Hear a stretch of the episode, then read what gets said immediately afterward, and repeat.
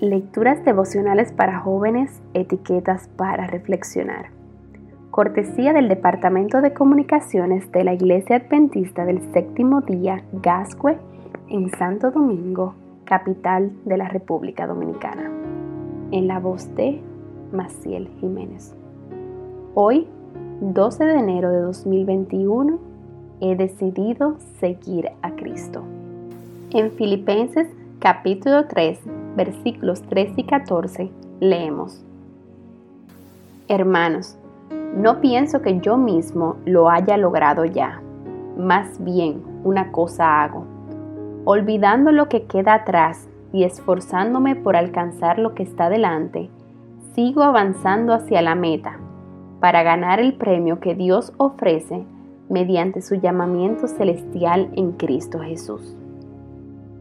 Hay un himno muy conocido que uso siempre para enseñar el tiempo verbal presente perfecto del inglés.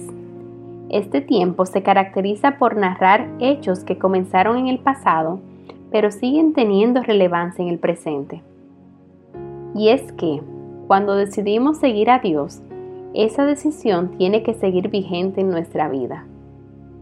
La letra del himno, He decidido seguir a Cristo, según varias fuentes, se basa en las últimas palabras de un hombre de Assam, al nordeste de India, quien junto a su familia decidió seguir a Cristo a mediados del siglo XIX gracias a los esfuerzos de un misionero de habla inglesa. El jefe de su tribu quiso hacerlo renunciar a su fe, pero él declaró, he decidido seguir a Cristo. En respuesta a las amenazas a su familia dijo, aunque nadie venga conmigo, yo seguiré igual. Lo que en español cantamos como, si otros vuelven, yo siempre sigo. Este hombre tuvo que tomar la dificilísima decisión de dejar que su esposa muriese por no renunciar a su fe.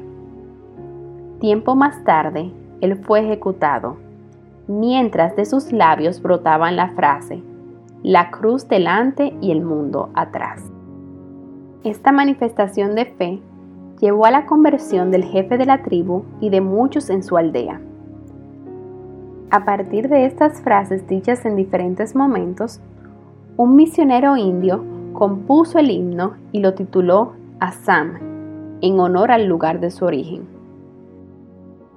Si bien no conocemos con certeza la veracidad de esta historia, Gracias a numerosas biografías y a los escritos inspirados de Elena de White, sabemos que muchos cristianos decidieron sellar su fe con su vida, ya fuera en la hoguera, en el patíbulo o en la arena ante las fieras, los fieles fueron de testimonio en su vida y aún más en su muerte. ¿Te has preguntado alguna vez qué canción escribirían de ti? Dios nos ha llamado a seguirlo. Olvidemos lo que queda atrás tomemos esta firme decisión y mantengámosla hasta la meta final sin volver atrás.